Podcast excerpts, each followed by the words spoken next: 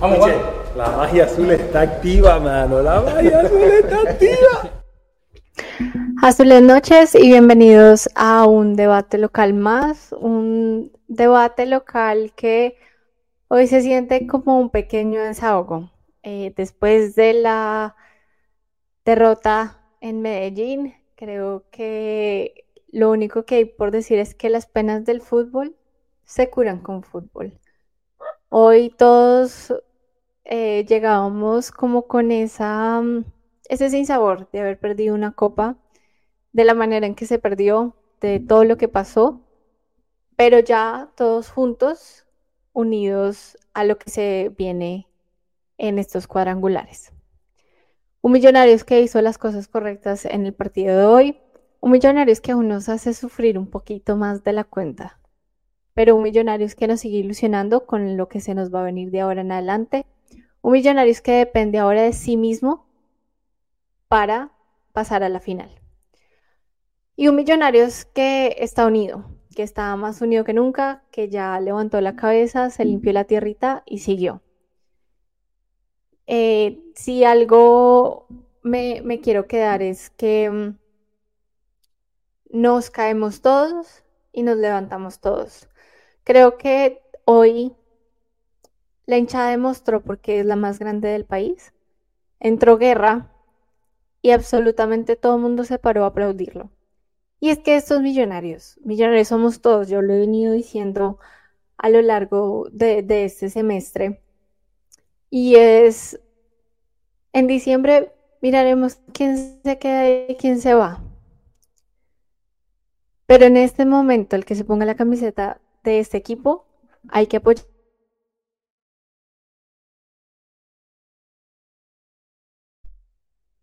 y hay que, seguirlo alentando. Eh, Ale Joe que me dice que no hay sonido. Sí, creo que eres tú, porque creo que todo el mundo me está escuchando bien. Em, creo que si hoy hay que destacar algo es el central que tenemos, un Andrés Ginas que sigue cumpliendo ese sueño de todo hincha, pero que nos da una seguridad atrás tremenda y que ahora a veces se convierte en un 9 e incluso nos genera posibilidades. Un Daniel Cataño, un David McAllister y un Daniel Ruiz que siguen subiendo su nivel. Eh, por ahí ya hablaremos en línea, de línea. Y un eh, Larry Vázquez que hoy llega a ese gol que creo que había buscado hace varios partidos y que es ese grito de gol de todos para el desahogo de lo que vivimos este fin de semana. Un millonario es que, como le dije antes, ahora depende solo de sí mismo. Ya pasó tres puntos al Medellín, un Medellín con el cual no se puede empatar porque recordemos que tiene ese punto invisible, que es un Medellín fuerte. Yo los partidos que les vi, creo que son un, un equipo organizado que hoy se olvidó de patear al arco. Así que creo que Millonarios se defendió bien que una vez más Millonarios sufre más de lo que debe. Y ojalá corrijamos porque eso fue lo que nos costó esa copa. Y bueno, un par de cosas más.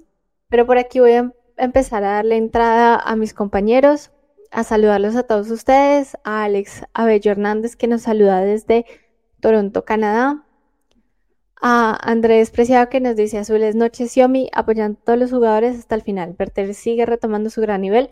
Hoy tuvo una salida impresionante la de Bertel, que termina en un centro increíble. Em, por acá Nico nos dice, Larry nos desahogó hoy a todos y creo que sí, creo que la expresión de ellos refleja todo lo que llevamos todos por dentro.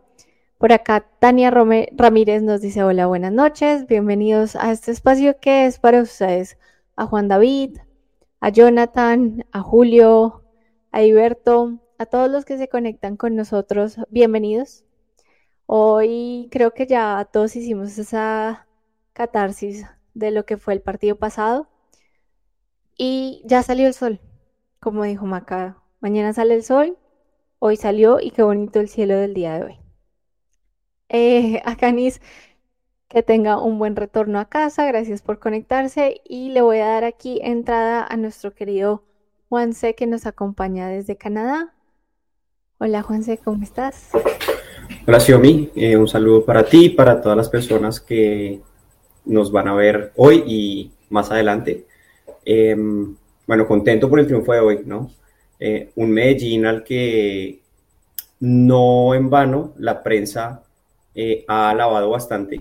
Un Medellín que, si no estoy mal, venía con un invicto larguísimo. Creo que su última derrota fue en los primeros partidos del, de la liga, no sé, como el segundo o tercer partido. Sí, creo que ellos venían de 19 partidos, si no estoy mal, sin perder. Sí, exacto. Entonces, y, y hoy que Millonarios haya jugado como lo hizo, que haya sometido a Medellín como lo hizo, porque la verdad, hoy Montero puede haber estado viendo el partido desde la casa y no nos damos por enterados. Eh, un partido donde Millonarios fue absolutamente suficiente, eh, donde sí, como siempre, nos hacen sufrir de más, pero esta vez no porque, mejor dicho, nunca hubo un peligro real de gol de Medellín, pero está ese 1-0 que uno dice en cualquier, que, que, en cualquier despiste, cualquier situación, cualquier error, eh, y es un 1-0 que se sentía eterno, porque tuvimos muchas opciones y, y bueno, no, no entraron, eh, es algo en lo que los jugadores tendrán que seguir trabajando, pero el 1-0 o el medio 0 nos bastaba para quedar líderes de, de nuestro cuadrangular y las matemáticas de los de Win en la transmisión al parecer no daban, pero lo cierto es que si hoy hay un eh, perdedor entre América y Nacional, está inmediatamente eliminado, no hay que hacer ninguna cuenta, porque es que al quedar con cero puntos, lo máximo que va a lograr son nueve. Millonarios ya tiene nueve y le queda el otro partido con Medellín. Si lo empata o lo gana, va a quedar inalcanzable para cualquiera de los dos perdedores. Y si lo llega a perder, Medellín ya con nueve no tiene eh, que mirar a nadie con nueve puntos porque tiene el punto invisible. Entonces, eh, hoy mismo podríamos estar viendo uno de los, al, primer eliminado en el grupo B. Entonces, nada, qué bueno que no seamos nosotros, qué bueno que estemos de primeros en carrera y qué bueno habernos pegado ese sacudón después del mal trago que tuvimos el jueves. Así es, Juanse. Yo creo que estoy súper de acuerdo contigo que yo creo que los últimos 15 minutos íbamos ganando 1-0 y estamos jugando bien, pero queda como ese trauma, ¿no? Ese, ese, esa sensación de, ojo, que en cualquier momento nos empatan.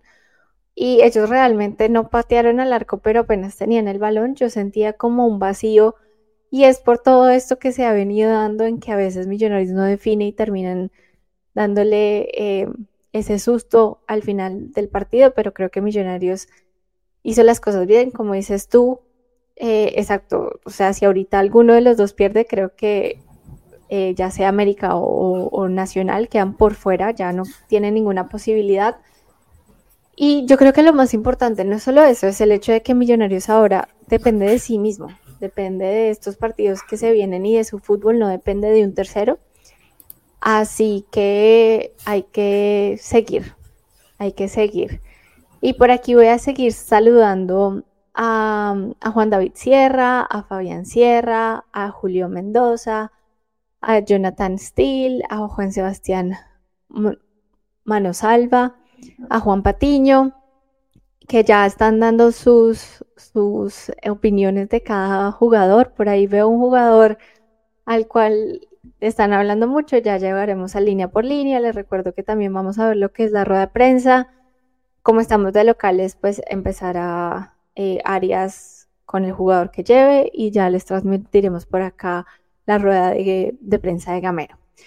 Hoy tengo no solo uno, sino dos compañeros, mi compañero Juli Garzón, y que viene hoy con una invitada muy especial que nos va a saludar y nos va a dar su, su perspectiva de este Millonarios rápidamente. Por aquí saludo a Juli y Aitana. Bienvenidos. Y Aitana, es, un placer tenerte por acá con nosotros. Juli, estás en mute, no te puedo quitar el mute. Así que bienvenidos a este espacio. Hola, Xiomi. Juanse, ¿cómo estás? Buenas noches para todos los que se conectan. Eh, contento, tres puntos importantes para, para un paso más.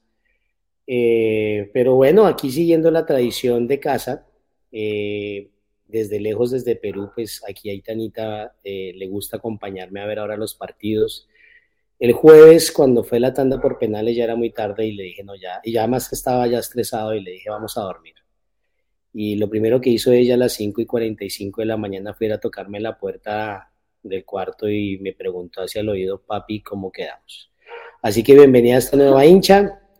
¿Qué tal te pareció el partido ahí? Te saludo a todos los que te están viendo. Eh, bueno, a mí me pareció que jugamos bien, pero que nos metieron demasiadas faltas.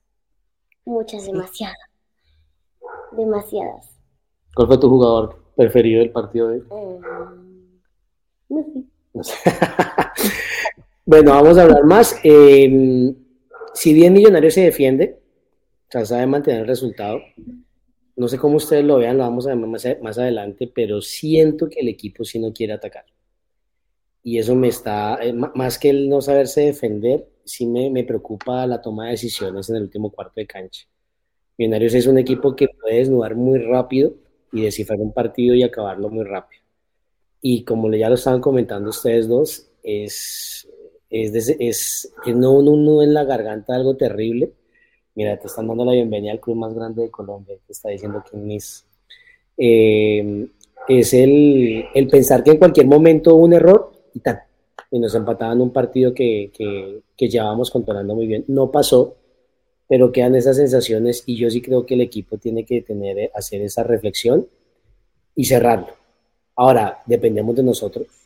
Eh, eso es buenísimo. Eh, eh, que lo que pasa en otro lugar, ven, que pase lo que tenga que pasar en otros partidos, pero viene una plaza complicada y va a ser un partido de mucha inteligencia el próximo jueves para ya poner un pie en la final. Así es, Juli. Juli quería rápidamente preguntarle a Itana eh, que cuántos años tiene, para que la conozcan por acá, darle la bienvenida a este espacio y, como dijo Canis, a este club que es lo más bonito. Aitana me recuerda mis épocas pequeñita con mi papá, que empecé también a ir al estadio y creo que son de los mejores recuerdos que tengo. Así que cuéntanos, Aitana, cuántos años tienes, hace más o menos cuánto te gusta Millonarios, te gusta el fútbol en general. Uh, bueno, yo tengo nueve años y bueno, sí, no dejo de jugar fútbol todos los días. No, o sea, lo juegas también, no solo lo ves. Sí. Eh, ¿Desde cuándo me gusta Millonarios? Bueno, un día mi papá me dijo, ¿quieres ver el partido? Y dije, ya, y entonces de ahí empecé a ver y me empezó a gustar. Genial. Pues por acá siempre vas a ser bienvenida. Espero que, no sé si has ido al estadio, pero... No, no, lamentablemente. En algún no. momento tengas sí, esa... Las veces que, que estuvo, una noche la blanquiazul, que es la de Alianza Lima, la otra la noche crema, que es la universitario las dos veces, creo una por pandemia y la otra no recuerdo por qué fue Millonarios, al fin no pudo venir, yo estaba muy ilusionado de, de poderla llevar. Luego en la Copa Suramericana, no, en la Copa Libertadores, en los grupos de Suramericana, yo hacía así cross fingers para que pudiera quedar con algún equipo de Perú y no pudo. Bueno, y ahora en la Libertadores espero, espero poder hacerlo o en algún momento que vayamos a Bogotá poder llevarlo. Ojalá así sea, creo que es una sensación muy bonita. Ya y me exige. ¿Ves? Me dijo, papi, ¿cómo voy a salir con la camiseta de Colombia y no con la de Millos? Claro que sí, ahí está. Regalo de Navidad, tenga. Camiseta de Millonarios, por favor. Como buena hincha. Bueno, muchachos, vamos a empezar a hablar aquí de lo que fue ya el partido con el Medellín, eh, de lo que nos dejó esas sensaciones del primer eh, línea por línea. Eh, gracias, Aitana, por unirte a nosotros el día de hoy. Yo creo que realmente de Montero no tenemos mucho que decir. Como decía Juanse, un espectador más. Tuvo un par de tal vez controles, pero pues nada que fuera pues increíble o incluso creo que el Medellín casi no llega. Pero está la seguridad de tener a Montero el día de hoy. Juanse, Juli, ¿algo por decir de Montero el día de hoy? La única que me dio susto fue esa que cacheteó así. En el primer tiempo, un centro que, que venía y como que estaba medio incómodo y la cacheteó así. Esa fue la única que me dio susto, pero el resto no, fue un espectador más por fortuna y lo que tú dijiste al, inicio, Xiaomi. Eh, afortunadamente Medellín hoy no quiso patear. Y ojalá que el jueves tampoco, que sigan con esa doctrina, no, no, pateen al arco.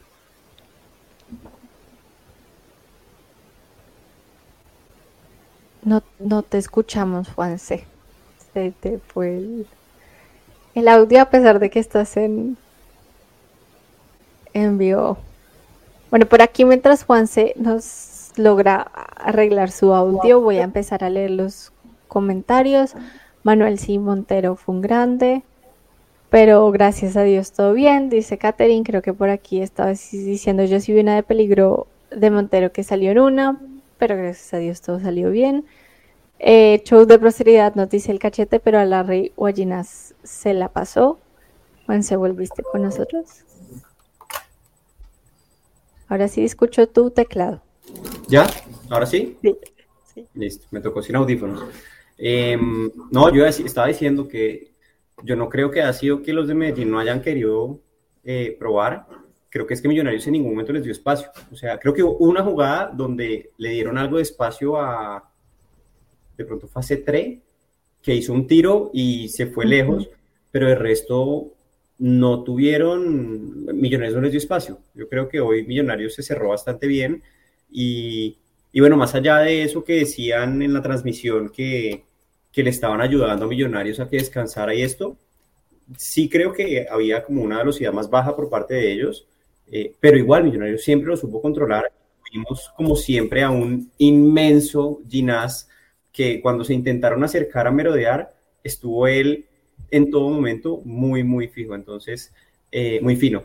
Entonces, eh, nada, de Montero realmente, en serio, es espectador. Así es, Juanse. Bueno, por aquí, aprovechando que tocaste el tema de, de Ginás, hablemos de esa línea defensiva que yo creo que hay mucho que hablar eh, por lo que hizo pues tanto los centrales como los laterales. Para mí, y me voy a tirar ahí de una vez, para mí la figura del partido es Ginás, un Ginás que, Dios mío, yo quisiera verlo toda la vida en Millonarios, pero sería muy egoísta con él desearle eso, aunque yo sé que él es feliz acá, pero la seguridad que da ahorita también la salida que está teniendo. Eh, yo de, de, momento lo veo por allá como un 9 acompañando y terminando las jugadas. Y yo creo que eso también viene de la confianza que le tiene pues a un Vargas, a un Steven Vega que llegan a cubrirle esa posición. El partido de Bertel se me hizo muy bueno. Eh, saca mucho al equipo por esa banda. Y Vargas y Perlaza, pues Vargas obviamente también sigue siendo el central, el segundo o el primer central de los mejores de Colombia porque ahí se van turnando con Ginás, en mi opinión. Y un Perlaza que cumplió, que creo que tiene que mejorar mucho los centros. Hoy no lo vi tan preciso en esos centros, pero que sí se alía mucho con lo que es Cataño por esa banda y le da una salida, pero creo que sí un punto ahí como una crítica constructiva para él es que esos centros a veces van eh, y no son peligrosos al fin y al cabo. Eh, Julia, empiezo contigo sobre la línea defensiva del día de hoy. Igual me aviento como tú. Eh, Larry hizo el gol y todo, pero el partido de Ginás es algo impresionante. Eh, estaban viendo la, en, cuando el, medio tiempo y salió este Davinson como parte de un producto que, de publicidad. Y en ese momento me dije, el mono está para un equipo es un, es un defensa top. Es un defensa top. Hay que saberlo disfrutar. Vargas muy bien. Eh, Bertel, a mí me gusta cómo Bertel está creciendo el nivel. Eh, realmente pareciera que en los cuadrangulares se acopló otra vez. Eh, tuvo ahí un par de errores en, salida, pero bueno. Y bueno, Perlaza, Perli está, le, eso que tú dices, lo de los centros es como un, ya es un sello de él. él no, no, no sé si, si, aprendió a centrar o no, porque realmente en sus buenos momentos tampoco es que hiciera buenos centros, pero le valoro mucho cómo, cómo está metiendo, cómo está metiendo. La zona defensiva, los cuatro, muy bien. muy, muy, muy aplicados, muy atentos hoy, incluso en esos últimos, creo que en el minuto 80, a mí me empieza a dar el nerviosismo, por eso que empieza el Medellín como que se empezó a venir, a venir y se me vino el reflejo del jueves, pero fueron muy, muy aplicaditos y, y no, Ginás es, es, algo realmente de, de, sacarse el sombrero, es algo impresionante. Así que para mí la, la zona defensiva eh, cumplió muy bien y de pronto lo que dice Juanse, sí, eh, Medellín no pateó, pero también de pronto le cerró. Y, pero yo creo que si le cerró los espacios fue, esos, fue ese cuatro y especialmente eh, y Vargas. Así es, Juli. Yo creo que si Millonarios tiene que pensar en algo es que para mí Ginás es un jugador que esa selección Colombia necesita, que me duele con el alma decirlo, porque sé que lo podríamos perder eh, si la Di Mayor sigue haciendo ese calendario estúpido que se interpone con las fechas FIFA, cosas que se lo pasan en el fútbol profesional colombiano.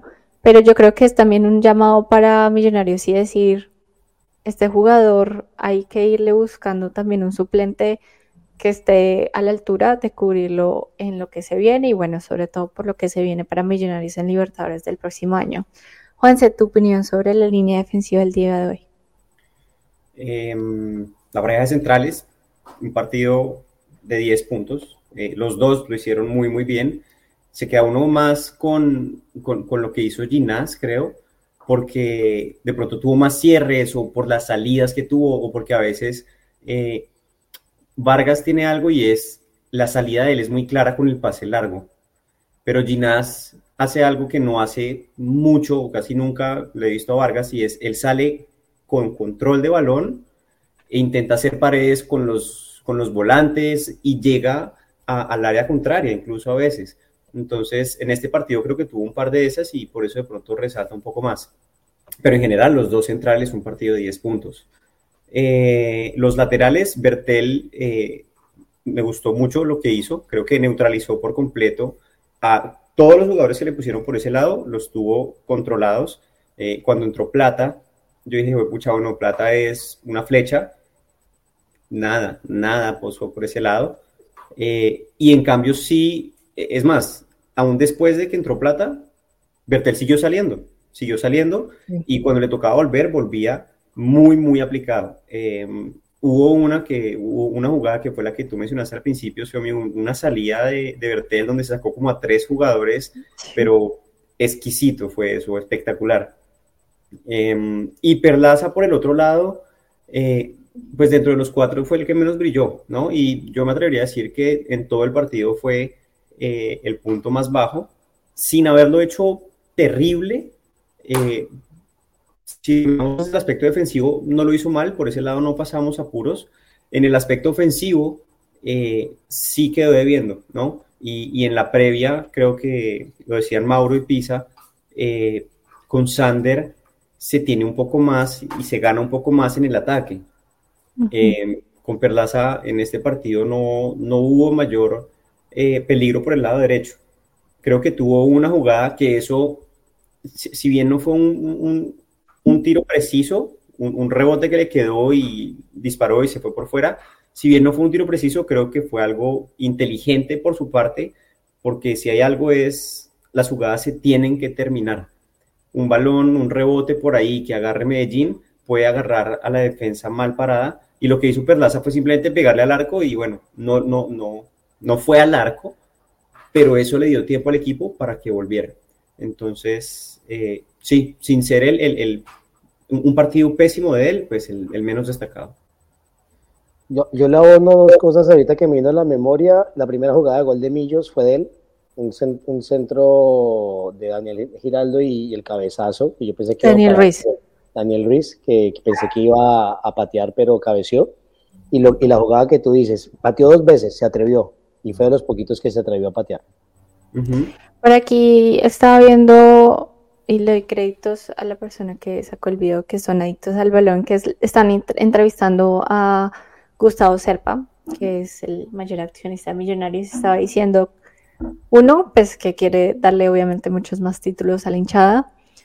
Y dos, que ya están planificando lo que se viene, que el primer paso era hacer las renovaciones, Vargas, Montero, em, a quien más renovaron, a Perlaza, hacer todas las renovaciones dentro del, del, del plantel y que también ya tienen algunos jugadores en carpeta para la próxima temporada. Creo que eso a todos nos deja, eh, a pesar de que hay muchos que no, yo por lo menos no estoy pensando ya en, jugadores y en tal vez en, refuerzos, también nos deja esa tranquilidad de que Millonarios está trabajando para lo que se nos viene, porque a veces pues eh, las los dirigentes tenían como esa mm, mala fama de que a veces esperaban al último minuto para ¿Me fui yo o fue Xiaomi? No, se, se congeló Xiaomi. Ok. que se vaya haciendo ese tipo de cosas a veces, yo no sé, se traba esto yo. El día de hoy no me quiere mucho. Pero bueno, sigamos hablando de, del, del mediocampo, que fue algo que fue como la sorpresa el día de hoy, porque no solo hubo uno, sino dos cambios. Eh, entraron Larry y Vega por los que habían estado antes, que eran Giraldo y Pereira o Giraldo y, Vega. Bueno, el, que siempre ha estado más fijo Giraldo Pereira. Pero siempre ha sido como eh, los suplentes últimamente habían sido Larry y Vega. Para ustedes, ¿qué les pareció? Em, ¿Les gustó esta nueva dupla en la mitad? Juli, ¿qué te pareció a ti?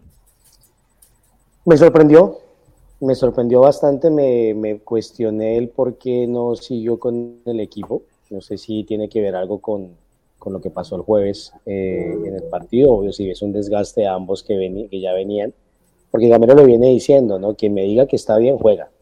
Entonces me sorprendió. Los primeros 10 minutos, te soy honesto, o los, sí, porque el, partido empieza muy intenso y, y, y los primeros 4 minutos como que Medellín pareciera el local porque coge el balón y, se va, sin peligro, pero se va, toma el balón y lo tiene. Entonces me generó un sinsabor ahí porque pasaba muy fácil, eh, pero luego, luego al transcurrir los minutos, Steven se afianzó y lo decían ayer en la previa, el objetivo de Steven y definitivamente Steven es 5, él sí, él sí va, a quedar, él va a cerrar ahí. Y Larry tuvo un muy buen partido, o sea, Larry realmente demostró la confianza que le dieron siendo que este semestre Larry no ha sido muy titular.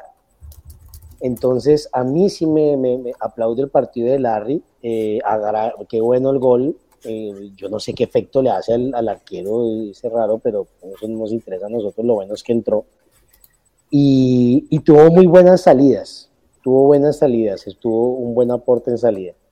Em, a mí me parece cumplidor, no me parece un partido wow, fenomenal de ambos, pero sí me parece, me parece un partido bueno. Y mm, como te digo, había momentos en que Millonarios, no sé, Gamero dice que el rival también juega. Para mí, Millonarios como que le presta la pelota al Medellín. ¿no? Jueguen, a ver qué hace. Y ahí a veces en el centro pasaban mucho, no había como alguien en el centro porque Vega sí le tocaba repartirse mucho. Entonces, eh, esa es como la opinión que yo tengo de ellos dos. Mira que cumplieron los 90 minutos, o sea, no lo sacaron empezaron y terminaron el partido ambos. Y corríjanme, pero cosa buena, no, ninguno de los dos tuvo amarilla, ¿o sí? Creo que no. No. No. Ninguno de los dos. Creo que el único que había tenía amarilla ha sido Cataño. Cataño. Entonces, el no tener amarilla si en una zona donde hay mucha fricción, me parece bueno. Así es. Yo creo que, ¿verdad? voy a dar mi opinión rápidamente de lo que fue eh, Larry y Vega. Para mí son claves en este partido porque que pues Nacional se le está se le está congelando la, señal. Sí, te fuiste. Vamos a ver si vuelve. Si no, dale, empieza tú, Juan, a dar tu concepto mientras Xiaomi, Xiaomi vuelve. Vamos a escribirle aquí por, por interno, ¿ya? Sí. Em, a mí me gustaron mucho los dos, de hecho. Em, y me gustó más Larry que, que Vega. Para mí, Larry, salvo, mejor dicho, porque Ginás es demasiado crack, pero si no, yo habría dado a Larry como la figura del partido, eh, no solo por el gol, que si bien hay complicidad un poco del arquero, mm, creo que estuvo buscando mucho y fue muy incisivo y subió bastante hoy. Eh, creo que el tener a, un, a, un compañero con tanta seguridad como lo es Vega en, eh, al lado, le da una libertad muy grande a Larry para intentar pases filtrados y acompañar las jugadas de ataque. Entonces, eh, a mí sí me gustó mucho el, trabajo de los dos. Y de nuevo, lo que pasa es que, es que Ginás tapa a todos por su gran trabajo, pero si no para mí, eh, Larry, eh, figurón, figurón hoy. Estoy de acuerdo contigo, Juanse, ya que me tocó cambiar de internet, ¿ven? Eso hay problemas de internet por todo lado, no solo es Mauro.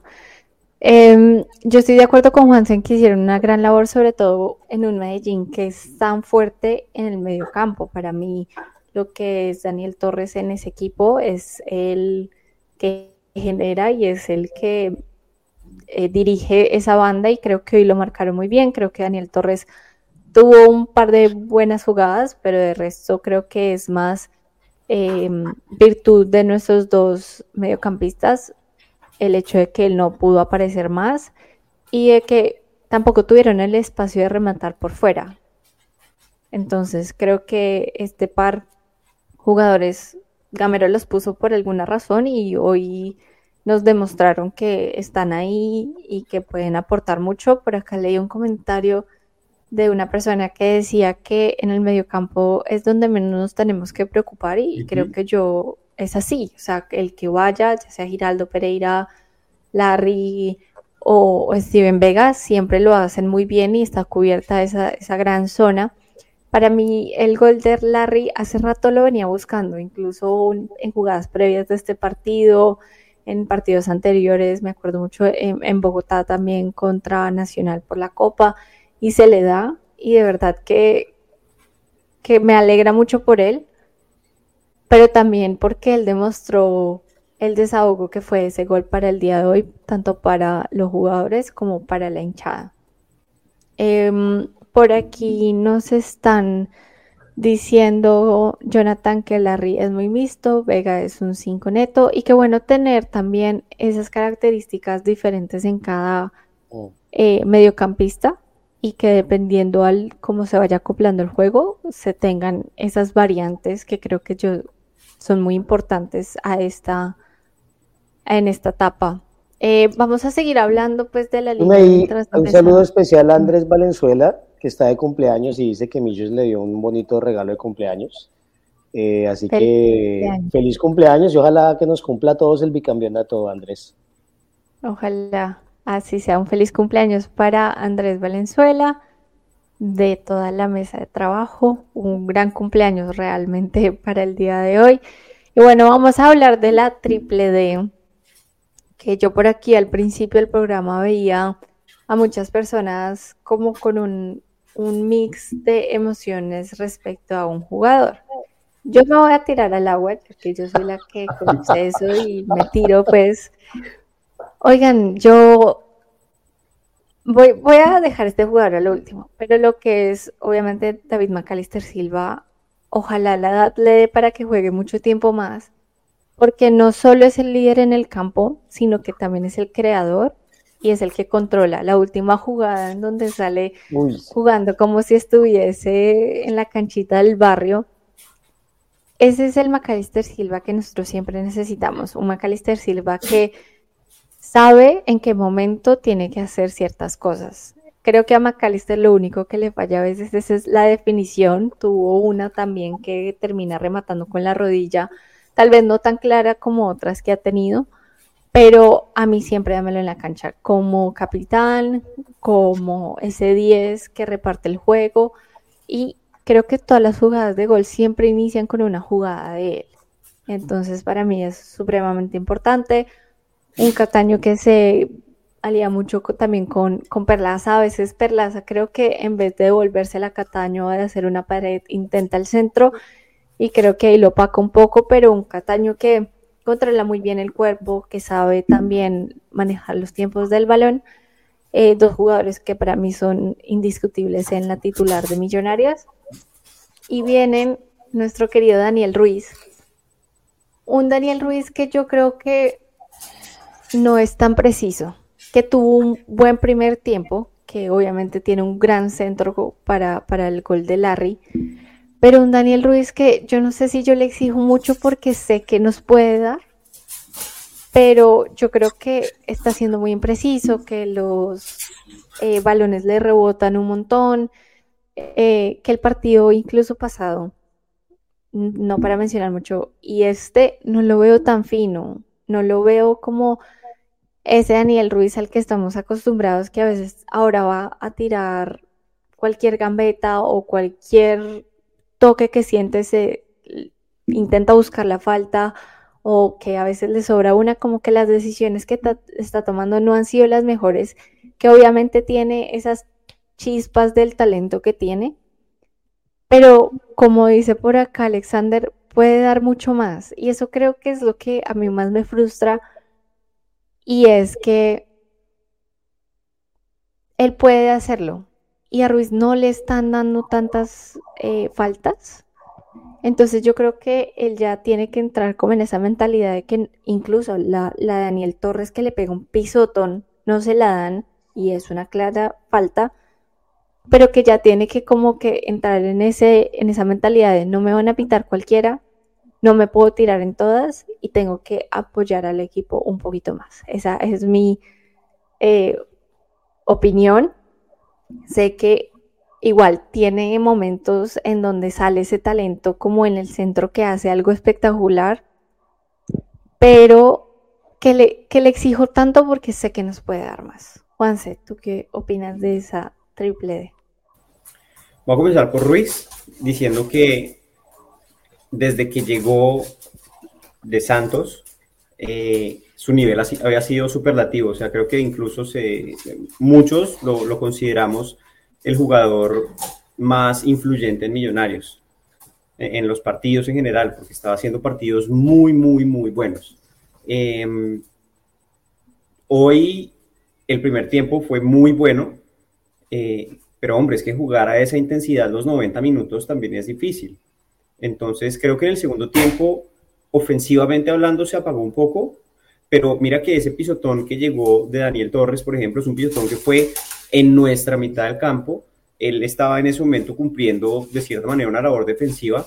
Entonces creo que si bien no resaltó tanto en el segundo tiempo, en general hizo un buen trabajo. Ahora, estoy de acuerdo contigo y es a los jugadores que tienen la calidad de Daniel Ruiz, pues hay que exigirles lo que sabemos que pueden dar, ¿sí? Y de nuevo, teniendo en cuenta lo, lo bien que estaba haciendo los partidos, lo bien que estaba jugando, pues uno dice, hombre, es que me acuerdo hace tres partidos cuando hizo esto, esto y esto, me acuerdo contra América ahorita que, que les ganamos allá el partido que se hizo, ¿sí? Entonces, eh, verlo sin ser esa superestrella, pues como que le queda haciendo uno falta un poquito. Em, Así es. De Maca, Maca es, brutal. Es, ese, ese, esa canchereada y ese, ese eh, controla el estilo micro es espectacular. Eh, es muy chévere y, y, ayuda mucho al espectáculo eso, ver ese tipo de cosas pero a veces siento que las decisiones que toman no son correctas. Eh, hubo un par de jugadas donde teníamos que haber seguido yendo para adelante y tanto él como Cataño en varias ocasiones ralentizaron el juego o en vez de intentar el pase eh, adelante, la echaban otra vez para atrás y dejaban que Medellín se organizara. Entonces, son jugadores que son unos cracks, que son unos genios, que son determinantes, pero yo siento que a veces se debería tomar un poco más de riesgos. Yo no creo que siempre toque eh, hacerla absolutamente segura. A veces hay que intentar ese pase filtrado que, que puede que salga, puede que no, pero si sale, dejas a tu compañero en posición de gol. Entonces, eh, hablando de los dos, de nuevo, son unos cracks, juegan, le untan la pelota al rival, como se dice por ahí, pero a veces sí me quedan debiendo un poco con, con, con las decisiones que toman. Y en ese, digamos que ese 1-0 en parte es porque hubo opciones que pudieron haber llegado, que yo decía, pucha, es que ahí estaba el jugador y la devolvían otra vez. Entonces, quisiera que de pronto fueran un poco más arriesgados a la hora de tomar decisiones eh, cuando se tiene una oportunidad clara de, de un ataque. Así es, Juan, se voy a leer los comentarios por acá de las personas que están participando. Andrés Valenzuela noticia, a muchos se les nota el desgaste de estos partidos seguidos y jodidos que hemos tenido. Eh, David Valenzuela dice, sí siento que Cataño no juega la velocidad que necesita a veces el equipo, pero son de esos jugadores que en cualquiera jugada le sale y, y creo que es lo que decías tú, Juanse, es que a veces uno les exige más porque saben que pueden dar, pero que en cualquier momento pues te, recibe, te resuelven un partido. Eh, Daniel Trujillo dice, en Cúcuta se hizo un partido a Daniel, reemplazando a Maca en el centro, pero estos dos últimos de Daniel me han parecido los más flojitos desde que llegó nuevamente a Millonarios. Yo estoy de acuerdo con, con ese comentario. Eh, por aquí Sebastián Palacios dice, me preocupan los arbitrajes de cara a lo que viene.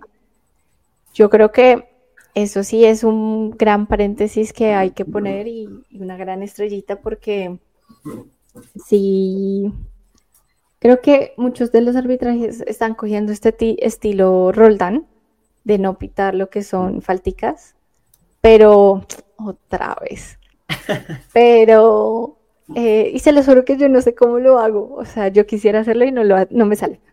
Pero sí, creo que es por estar intentando tomar ese, ese estilo, dejan de pitar faltas que sí son faltas. Obviamente, pues esto también le sirve al ritmo del juego y todo esto, pero sí creo que algunos eh, no han sido muy buenos en lo que eh, en las decisiones que, que, están tomando Juli.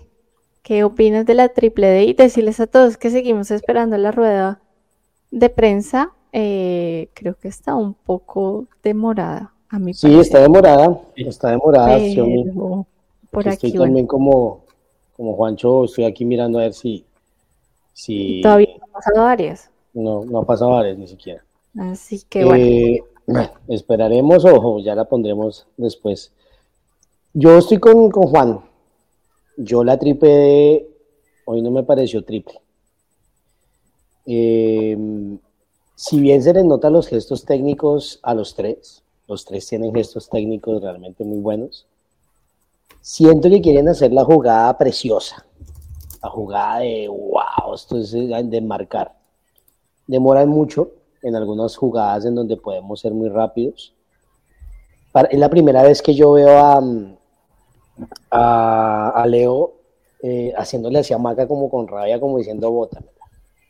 Y con la figura de la cancha no es justo que Gina se pegue tres carrerones en muy buena salida y no se la vayan y no, y no se aproveche esa explosión. ¿sí? Que, que termine como termina, no sabe si termina un gol o no, pero sí es un jugador que viene de atrás, que está siendo explosivo, que saca al equipo y que tú vengas a, a, a, poner lento el momento para que no puedas llegar a hacer el centro y demás el contragolpe, a mí, a mí eso sí me, me ha ofuscado en este partido y me ofuscó el jueves. Eh, los manejan bien, ellos son muy cracks, eh, lo, la última jugada es muy buena, eh, la, de, la, de, la de Maca me digo, es, es, me hizo recordar a, a una de Maradona, eh, yo lo veo que estoy que me hizo recordar a Maradona, eh, pero, pero sí me parece que nosotros, es, a, ayer en la previa decíamos que nosotros llevábamos, ¿cuántos partidos habíamos ganado por dos goles de diferencia? Solamente tres. El resto solamente lo hemos ganado por un gol de diferencia. Al principio porque nos las comemos, pero me parece que aquí sí la triple tiene que ser más consistente en eso. Y tienen la capacidad de ser prácticos, como dice Juan, arriesguese y ponga el pase. Y sobre todo Mac. Y Cataño que se vuelva a pintar el cabello de negro porque desde que se pintó amarillo, no sé si es cábara, no sé, a mí me parece que desde lo ubico más y, y, y, soy más consciente de sus errores por esto. Pero eh, son jugadores que definitivamente el, el adversario van a, va a tener en cuenta y, y, con esa capacidad lo que uno quisiera o lo que yo quisiera es que eso, que te arreglen el partido en un minuto, no tenemos que jugar bonito, pero sí un 2-0, un 3-0 te deja mucho más tranquilo, siendo finales, siendo que los partidos se cierran y demás, pero el Medellín, no sé ustedes qué piensen, pero el Medellín daba todas las oportunidades desde que ganamos 1-0 y después con todos los cambios que hizo, que nosotros rápido fuéramos a abrir las, los extremos y pudiéramos llegar a un segundo gol que nos diera un, un parte más de tranquilidad. Entonces, eh, hoy ese es mi concepto con la triple de hoy, Sorry si no, si todos aquí pueden estar no de acuerdo de más. No, y pues para eso están los debates. Yo, yo creo que para eso hacemos este tipo de cosas y creo que en esto tenemos opiniones diferentes, pero pues una vez más que aburrido sería un programa si no tuviéramos diferentes perspectivas o un mundo en donde todos estuviéramos de acuerdo. Obviamente habrá cosas en donde... No, sigue, sigue tranquila, que lo que te quería decir era que Ruiz, esa expresión que él tenía y esos desórdenes que él tenía, que generaban eso, está siendo mucho más táctico, ¿no? O sea, está siendo mucho más consciente del trabajo que le pone Gamero tácticamente dentro de la cancha. Y, y, entonces uno se queda con esas explosiones de desorden, esa bullición que tenía en el pasado, en la que uno dice aquí, aquí, aquí te define un partido. Y eso es lo que tiene que recuperar sin dejar el tema táctico, porque una no pelea con la otra. Sí, yo creo que eso sí, lo único es que a veces sí la toma de decisiones en esa, en ese, esos últimos tres cuartos de cancha, pues no han sido las mejores. Eh, vamos a ir poniendo la rueda de prensa, que ya está por fin el día de hoy. Así que ya se las voy a pasar por acá. Eh, un segundito. Por favor, me avisan si las están viendo. Eh, profe, eh, ¿nos podría hablar un poco de cómo planificó este partido defensivamente? Porque la verdad anuló totalmente a un Medellín que venía, por lo menos en esa fase ofensiva, jugando muy bien y hoy creo que solamente tuvo un remate y fue de media distancia que controló bien Montero, para que nos hable un poco de cómo planificó ese partido de los defensivos. Larry, eh, y para usted, eh, entrenaron en la cancha donde van a jugar el jueves, eh, ya habían entrenado por, para la final de Copa. ¿Crees que puede ser algún tipo de ventaja que Medellín no juegue en su estadio, en su cancha? Usted tuvieron la posibilidad de jugar ahí. ¿Cómo la viste? ¿Cómo, ¿Qué sensaciones te da esa cancha? Gracias. Eh, buenas noches, Sergio, para ti y para todos los televidentes. Bueno, cuando yo supe la alineación, eh, yo le manifesté a ellos. A veces las cosas salen cuando uno las piensa. Yo tenía en que Pereira y Giraldo habían hecho un desgaste allá y tenía a Larry Vega descansado aquí. Y habíamos planificado el partido con Diego Moreno como venía jugando los dos últimos, los dos últimos partidos, pero también te había la posibilidad de que jugaran con 2-9. Porque nos acordamos que ese equipo aquí con 2-9 nos hizo daño muchas veces en varios partidos acá. Y esa era una de las posibilidades. Pero yo le decía a ellos que para esa estructura que ellos nos montaron, teníamos el jugador ideal para este sistema, que era Steven Vega. Entonces yo creo que lo que hizo Steven hoy y el complemento de Larry que era ir a buscar a un mediocentro de ellos, junto con Silva, la verdad que no cuadramos bien lo que fue el, ataque de ellos. Porque sabíamos siempre que uno de los dos iban a salir, León o, o Ponch, y que no se me arrastrara un central. Y siempre arrastraba era Vega. Me parece que controlamos bien ese, ese, en, ese, en ese entonces. Y como le decía yo a ellos, cuando teníamos nosotros el balón íbamos a tener muy buena posesión de balón. Entonces, hoy controlamos a un equipo. Hoy le ganamos a un muy buen equipo, ustedes lo saben, un equipo bien armado, un equipo que creo que hace ya mucho tiempo no perdía, hacía rato no perdía. Yo creo que eh, eh, no son de esos partidos. Siempre digo, cuando se gana 1 a 0, un partido que termina apretado. Y hoy terminamos apretado, pero apretado, pero defendiéndonos bien. Entonces, este grupo todavía queda abierto, queda abierto. Ahora nos toca ir a, a Medellín, pero pero yo tengo que felicitar primero a mis jugadores por el esfuerzo que hicieron después de haber jugado una, una final en Medellín y casi que el mismo equipo. Y, y también felicitar al rival porque fue un digno rival. Buenas noches. Sergio, sí es cierto, entrenamos en Itagüí.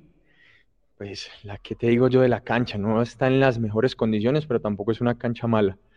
Así que serán mm, para ambos lados serán las mismas condiciones.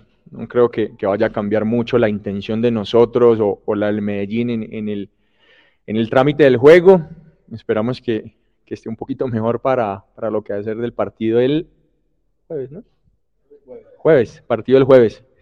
Pero más allá de, todo eso, eh, es resaltar la, capacidad que, puede tener nuestro grupo de, reponerse hacia las adversidades. Entonces, no creo que ni una cancha ni el clima vaya a cambiar nuestro pensamiento y, el deseo que tenemos de, conseguir lo que aún nos falta. Profe, buenas noches. Eh, buenas noches, Larry. Cristian Pinzón para Caracol Radio. Felicidades por la victoria a los dos. Eh, Larry, bueno, primero lo felicito por el look, por el gol. Y usted decía, Millonarios tiene un poder para superar esas adversidades. Daba la impresión que después de esa final que se le, se le sale del bolsillo en tiempo de reposición, había que trabajar tal vez un poco más lo mental que lo mismo físico, porque no había tiempo para trabajar lo físico. ¿Cómo hicieron estos dos días para afrontar el partido como lo afrontaron hoy? Y bueno, ¿qué tanta importancia tuvo el público que hoy fueron más de 32 mil personas? Gracias. Cristian, buenas noches. Mira, lo mejor para tratar de solucionar esos pequeños detalles es ver en qué uno está fallando. Y desde el cuerpo técnico han sido muy enfáticos en, a través de los análisis de video, eh, ser muy detallistas en qué cosas estamos fallando, no para buscar responsables, sino para reconocer cuáles son esas falencias y después de ahí, eh, pues buscar las soluciones. Get the best deals of the year during the Black Friday event at the Living Spaces Sleep Center. Save up to 700 puedes mejorar. Y hoy vimos en el último tiempo eh, del partido en el que el equipo fue cerrado, en el que se cuidó en esos lanzamientos de centros, porque ya lo habíamos vivido.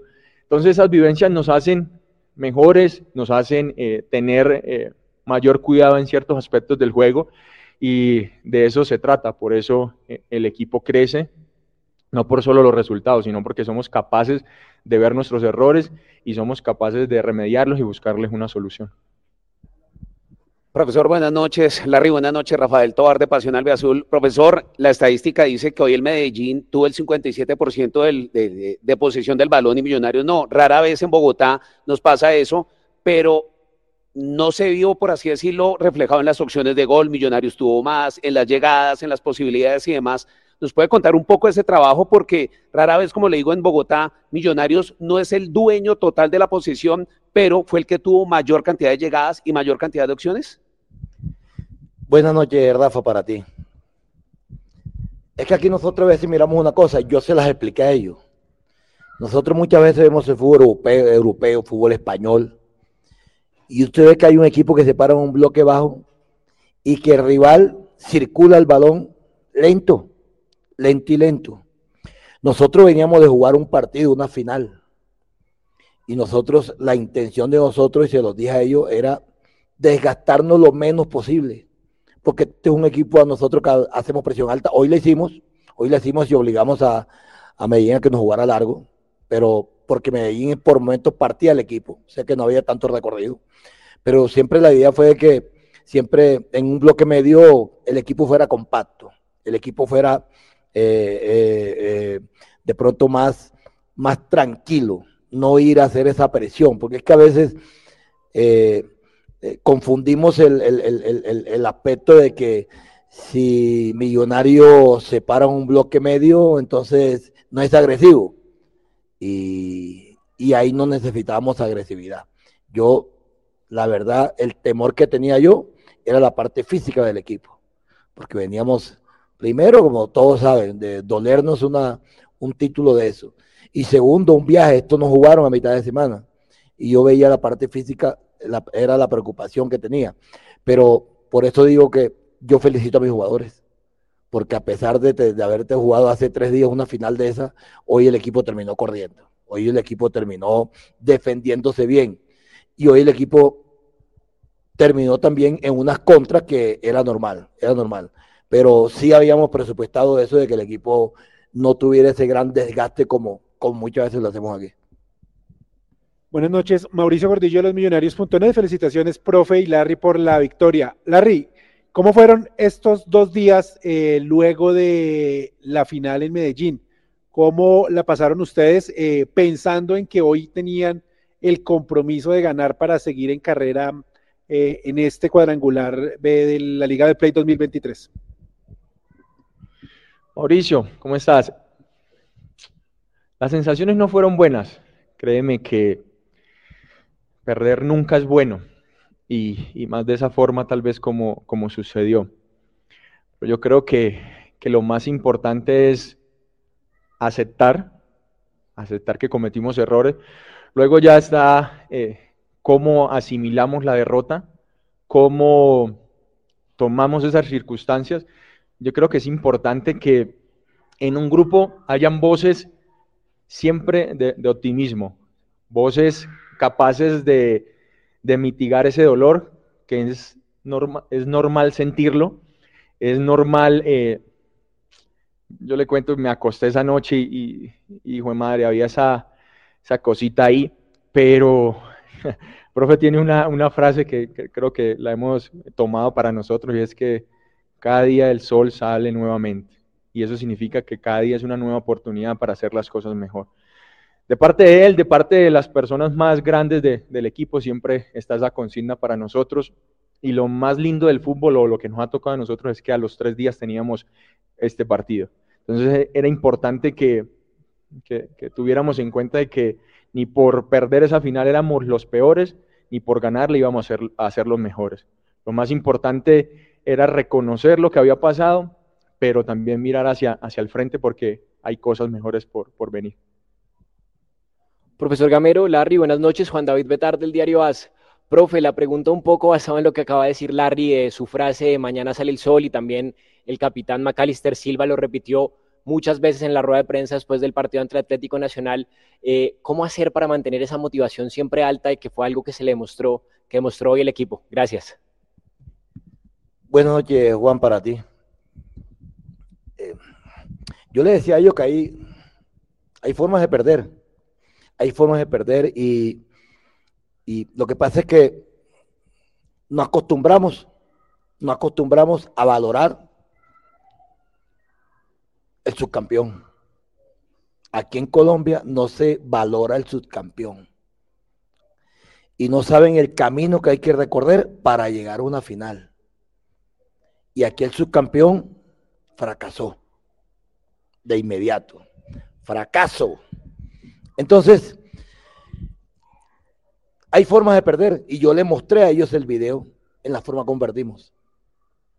Uno siempre dice, sí, hay hinchas que están molestos, pero nosotros tuvimos al hincha feliz durante 93 minutos y tuvimos infeliz un minuto. Entonces, todas esas cosas hay que decírselas a ellos, hacerle ver, porque nosotros cuando íbamos el 1 a 0 podíamos haber aumentado el marcador. No es solamente el gol que nos hicieron, sino el que nosotros habíamos podido aumentar el marcador. En un estadio totalmente lleno. Y Millonarios jugando bien. Porque, porque a excepción del primer cabezazo también de, de Aguirre, opciones claras no tuvimos. Las opciones claras las tuvimos nosotros, mano a mano. Entonces, a esos videos hay que mostrárselos a ellos. Y también decirle que es que perder una final no es dañar un trabajo que se viene haciendo. Hoy nosotros sumamos 92 puntos. 92 en el año, solamente en liga. Ya habíamos superado el 88 que hicimos en el 2021 superamos el 2022 que hicimos 91, ahora superamos este año 92. Entonces, todo eso hay que mostrárselo a los jugadores, porque es que no es el partido. El partido se puede ganar, se puede empatar o se puede perder, pero es el, el torneo que está jugando. Nosotros jugamos cuatro partidos antes de llegar a la final, muy bravos contra Cúcuta, ustedes lo supieron. No fue fácil. Entonces, este partido de, la ciudad a nosotros sí nos dio duro. ¿Cómo no va, no va a doler teniendo un, título encima y, perderlo de esa forma? Pero también hay que tener la, suficiente valentía para decirle al grupo que trabajó bien, que fuimos y competimos ante un estadio lleno. Entonces, el grupo sabe eso. Lo que dijo Larry, si hay algo que nosotros tenemos es corregir los errores que cometemos. Yo Anoche en el video les manifesté y les mostré. No es hora de mostrar esto que voy a mostrar, pero tengo que mostrárselo. Es que la mejor manera de un, ser humano Y nosotros, ahora los jugadores, es ver dónde están los errores. Y yo se los mostré ayer. Pequeño error de prácticamente de casi tres, cuatro errores en el mismo momento. Cuando las cosas van a pasar, pasan. Y a nosotros nos pasó. Profe Gamero, Larry, muy buenas noches. Juan Albarracín de Super Hinchas del Canal 13. Larry, usted ya como jugador, ¿cómo analiza el Independiente Medellín y qué eh, mejorar eh, en Millonarios para el partido del día jueves? Gracias. Hola Juan. Pues eh, el análisis no creo que vaya a ser nada extraño a lo, a lo, que pasó hoy. Medellín tiene unos unos circuitos de pases interesante, se hace fuerte con, con sus extremos por, por, la habilidad de ellos. Y hoy pues eh, la tendencia cambió en cuanto a los dos delanteros que puso. Me imagino que eh, le, hacía recordar el partido que tuvimos acá en Bogotá y, pensó quizás que, que, podía generarnos más peligro con esos dos delanteros. Quizás pueda cambiar a un, a un portero, cuatro, dos en la mitad, un enganche, por, por la forma en que se dio el juego hoy, puede cambiar en eso pero estamos atentos, estamos atentos a cualquier variante que puedan tener. Habíamos planeado tal vez eh, con ese 2-1 en la mitad, a lo último nos vimos eh, eh, en la formación que venían con los dos delanteros, el profe armó las indicaciones, pero no creo que,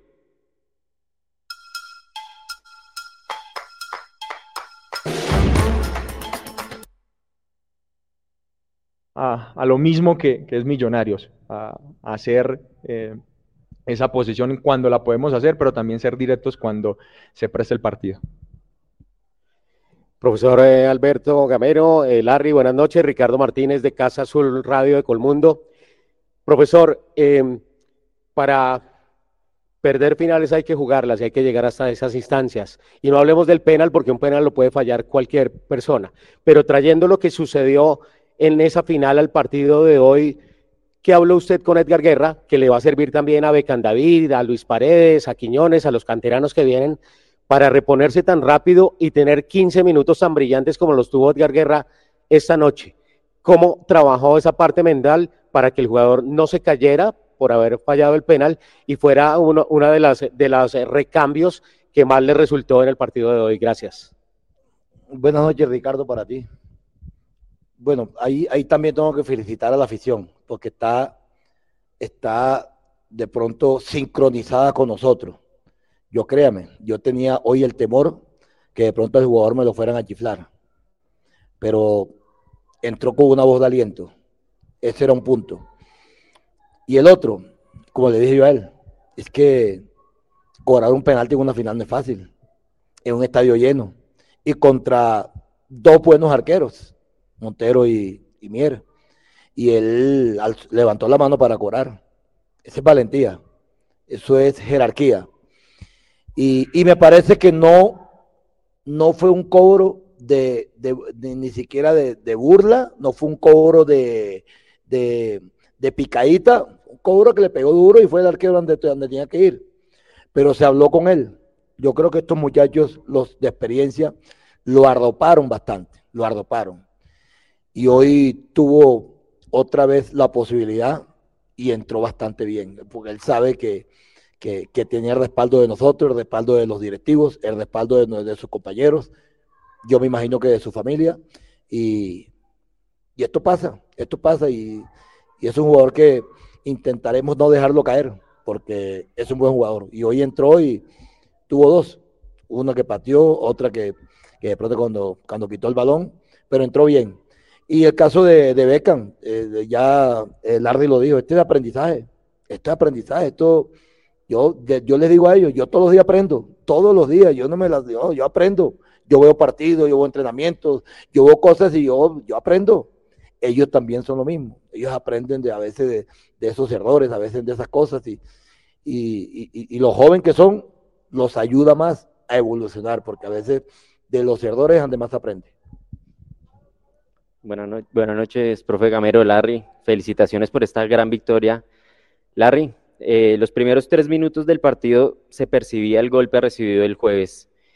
Aún así, su casta sacó el equipo de la situación a tal punto de marcar el gol que les da un espaldarazo de tranquilidad gigante al equipo y a la hinchada.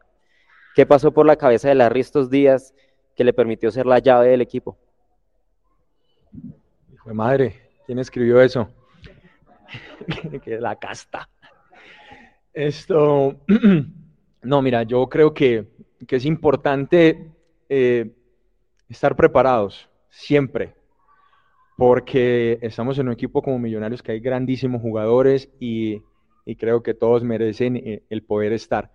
Y, y, hoy me ha tocado a mí, me ha tocado a mí eh, salir a la cancha de titular, estar ahí. ¿Y qué pasaba por mi mente? Nada, yo, pues nada, tampoco. Pasaban muchas cosas y, buenas, porque algo que, que si, si me lo preguntan, sobre todo en la jugada del gol, siento, en ese momento sentí que la pelota iba a ir al costado, que podía ir suavecito llegando. Y ya cuando vi que Daniel eh, se perfiló para central y yo estaba por ahí, pues eh, ataqué la zona. Hice un desmarque de ruptura, le ataqué la espalda a Ortiz, que estaba mirando el balón, y pues eh, se, se abre. Pero más allá que yo haya sido la, la, llave y todo eso, pues creo que es más el, el tema colectivo que, que, hace importante el equipo. El cambio de posiciones, la rotación, el, el encontrar zonas donde eh, hayan espacios libres, eso es lo, lo más importante y yo creo que, que, eso hace parte de lo que es Millonarios. Y hoy, eh, después de, de, ese gol, pues pudimos eh, revalidar y pudimos eh, encontrar esa forma en la, que, en la que Medellín no nos hiciera tanto daño. Entonces, eh, felicitar pues al, equipo y, que la llave sea el equipo. Eh, antes de terminar, hombre, déjame mandar un mensaje eh, directamente para el papá de Juan Esteban Carvajal, que hoy en día está luchando con la salud. Que Dios lo cuide, que Dios lo sane. La mamá de nuestro preparador físico, Chávez, de Kenny. La mamá de nuestro preparador físico, de, de Parmesano. Delicadas, delicadas de salud. Que Dios y la Virgen um, las ilumine o los ilumine. Hombre, y que ojalá que le devuelvan esa salud que ellos están peleando para tenerlos mucho tiempo en esta, en esta vida. Profesor Gamero, Larry, muchas gracias. Feliz noche. Bueno, ahí teníamos lo que es la rueda de prensa. Quiero decirles, muchachos, que yo pago el premium. ¿No crees? Maldito YouTube. que me tiene, o sea, estoy decepcionada, estoy perdiendo mi dinero. Por eso me quedé como, bueno, Juli, que me alcanzaba a ver, no sé si Juan se me cae. Sí, sí, sí, sí. sí, sí la, la, cara de what the fuck. Sí, sí o sea, como, de verdad. Pero bueno, eh, rueda de prensa, ¿qué opinaron de lo que dijo Gamero? Empiezo contigo, Juanse, de, ¿con qué te quedas de esta rueda de prensa? Eh, o algo que no entendí. No, o sea, no sé si fue que lo entendí mal, que lo escuché mal, pero Gamero, no puedes decir que nos diste 93 minutos de alegría y un minuto de tristeza. O sea, de nuevo, no sé si fue que lo entendí mal o, o me salí en ese momento de no estaba prestando atención y cogí la frase fuera de contexto, pero... Te salió, te salió el hincha, el hincha herido. No, pues es que, o sea, sí, Millonarios hizo las cosas muy bien en la final, pero pero a mí no me sirve de nada que lo haya hecho bien 93 minutos y al final, eh, por una falta de atención o lo que sea, vamos a penales y los perdemos. Entonces, pues claro que se valora todo el proceso y claro que se valora el buen juego, pero, pero al final el fútbol no se va a medir solo por buen juego, se mide por resultados. Y el resultado del jueves fue no ganamos. Entonces, de nuevo, no sé si fue que me perdí una parte de la respuesta, pero cuando lo escuché decir eso fue como, como así, hombre. O sea, no, no, no, no, no me cuaja esto. Entonces ahí, bueno, no sé. Eh, hombre, a mí, saliéndome ya de eso, eh, me gusta mucho cómo declara Larry. O sea, uh, hablado. Eh, precioso. La, la elocuencia del tipo es increíble. Y, y siento que me gustó mucho la explicación que dio eh, en el gol, que él vio venir de cierta manera el pase y ahí fue que aprovechó la oportunidad, porque ese tipo de decisiones son las que llevan a, esas jugadas como diferentes y, y, a anotaciones como, como la de hoy, que bueno, de nuevo, si bien hubo complicidad de cierta manera de Chunga, eh, si Larry no hace ese movimiento, Daniel hace el centro allá y no había nadie, nadie había, porque el que corrió y llegó por la espalda de los defensas, pues fue, fue Larry. Em, y por último, nada, pues bien que, que, hayan sabido reponerse del momento, mm, bien que, que, la hinchada, y ahí una mención a la hinchada por haber cobijado a Guerra, tanto él como todo el grupo de jugadores, porque al final, digamos que Guerra no es un juvenil, ya Guerra no es un, el, el, pelado, no es Sander, que tiene 18 años, no es Joan, que es todavía sus 17, em, pero, pero, pero pues no tiene encima los partidos que tienen muchos otros.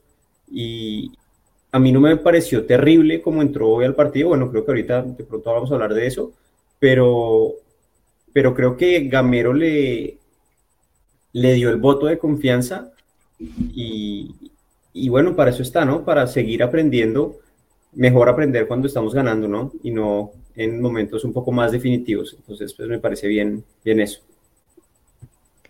Sí, Juanse, yo creo que de, de, lo que yo me quedo de la rueda de prensa es uno, pues el hecho de que ellos sí, que no debe ser fácil, ¿no? Yo creo que hasta este momento todavía debemos saber más de uno que tiene tú sabes pensar del partido pasado, pero el hecho de levantarse tan rápido y también de decir, vea, esto fue lo que pasó, esto es lo que no podemos repetir y que haya esa autocrítica y esa conciencia de lo que está pasando, no fue un, tal vez pues de la mano con ese comentario de, bueno, 93 minutos buenos y uno malo, bueno, sí, pero se cometió un error.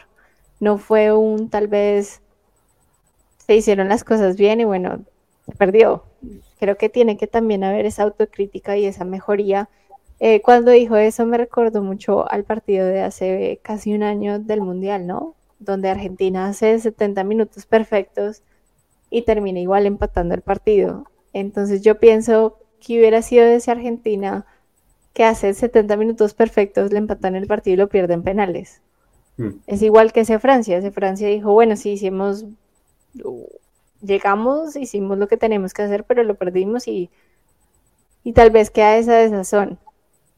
Pero mm, otra cosa que, que, tú mencionaste fue lo de la hinchada. A mí se me hizo muy bonito el hecho de, de que hay que arropar los jugadores. Yo lo he venido diciendo, hay jugadores que para mí no son de mi agrado y que los he criticado y les ha dado muy duro y soy consciente de eso, pero que en momentos difíciles yo no tengo por qué irles a caer encima aún más.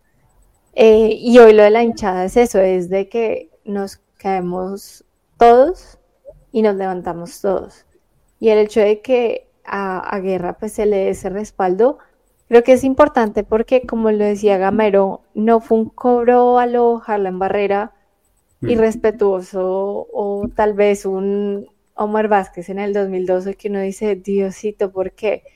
Fue tal vez, mm, sí, no el mejor cobro, pues porque al final cabo lo termina atajando Mier, pero no fue nada de, de sobrado, no fue nada de, fue simplemente un penal errado que desafortunadamente pues fue el que le da el título a Nacional pero pues creo que también hay otros errores anteriores que se deben como analizar y tal vez criticar un poco más fuerte. Tal vez un guerra que no es el favorito de la hinchada y personalmente nunca ha sido mi favorito, pero que desde el primero de enero hasta el 31 de diciembre, pues voy a tener que seguir apoyando y ya ver lo que se sigue. Si él sigue el próximo año igual que tanto dicen acá, igual que Uribe, igual que Vanegas, pues ¿qué más nos queda? Realmente desearle mal, nunca le encontrar el sentido de desearle mal a un jugador que porta mi camiseta y que suma minutos, que voy a criticarlo, claro que sí, porque pues a los que hacen las cosas bien se les aplaude y a los que hacen las cosas no tan bien, pues hay que darles también esa crítica constructiva o como quieran llamarlo, pero ya pasar a un hecho de desearle o no desearle, pues hermano, sigue jugando. Sigue jugando para mi equipo y sigue sumando minutos y pues si Guerra, digamos, nos llegara una alegría, eh, no sé, el próximo partido del jueves, pues qué chévere eso y si se va en diciembre él o X jugador, pues gracias por todo y hasta luego y si sigue, pues qué más nos queda. Juli, ¿con qué te quedas de la rueda de prensa? Xiaomi, antes de hablar de la rueda de prensa, hay un código de barras en la esquina superior derecha, ahí al lado de mi querido Juanse.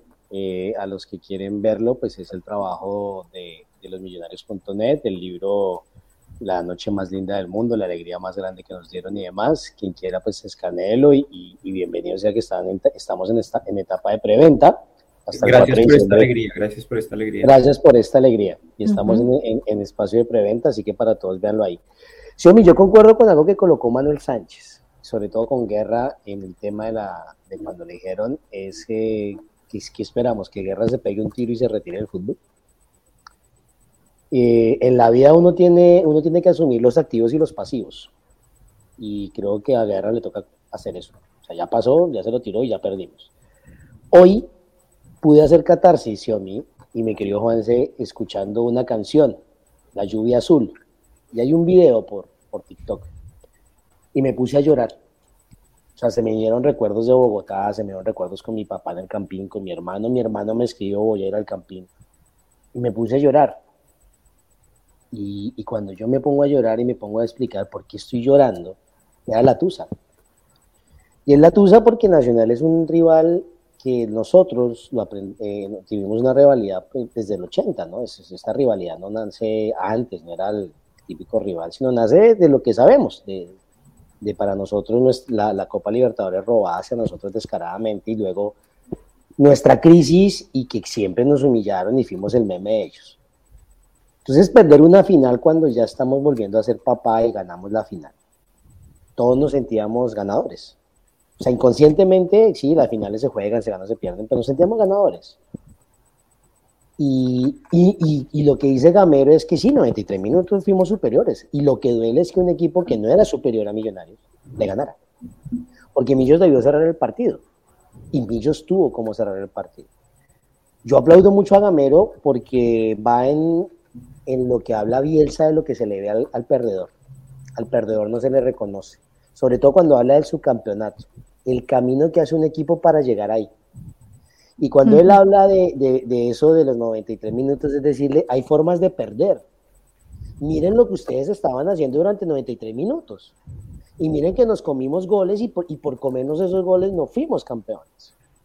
No lo dice así, pero es mi interpretación. Y yo aplaudo a Gamero mucho porque esa es la, esa es la forma de, de, generar un proceso, un equipo en el que se gestan jugadores donde los jugadores, imagínense de tener al Cabezón Rodríguez, ¿ustedes se acuerdan del Cabezón Rodríguez?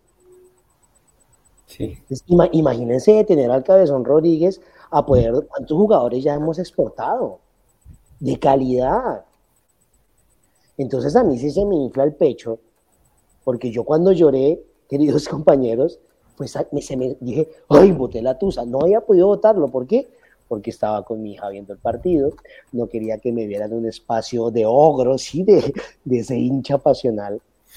Eh, y yo después, ay, ya, al siguiente día les cuento que me lancé a hacer stand-upero y el jueves fue mi stand-up comedy. Olvídense, después de perder una final el miércoles, con qué sabor iba a ser yo mi primer show de stand-up, ahí probándome pero a todo esto lo que voy es que esta gran pasión, yo sí le agradezco mucho a Gamero la rueda de prensa y a Larry, porque nos ubican en lo que ellos están pensando en lo que son y Millonarios volvió a ser grande. Tan grande, tan grande, que todos los perros asquerosos hinchas del resto de Colombia, ahora sí volvieron a sufrir con papá. Ahora sí están comentando, ahora sí están diciendo, degenerados y somos lo más grande. Y eso no saben cómo me llena cómo me alegra. Entonces esa rueda de prensa me gustó muchísimo, muchísimo, Xiaomi. Por esto, por, discúlpenme haberme alargado con tanta historia, pero porque estoy conectando todo eso y digo, puta, esto es volver a ser hincha de millonarios, este es el millonarios que no debió dejarse, pero bueno, no, ya lo pasado pisado. Y nada, nada, Gamero y los jugadores para adelante dimos un gran paso. Y vamos ahora con, con, con, con Leo. ¿Cómo le fue a Leo? Sí, Juli. Yo creo que de, de, lo que pensaba yo, hablando un poquito de la final, es que son cosas que van a pasar. O sea, cuando tú estás todo el tiempo, vuelves a, jugar finales, una que otra se te va a tener que escapar, desafortunadamente.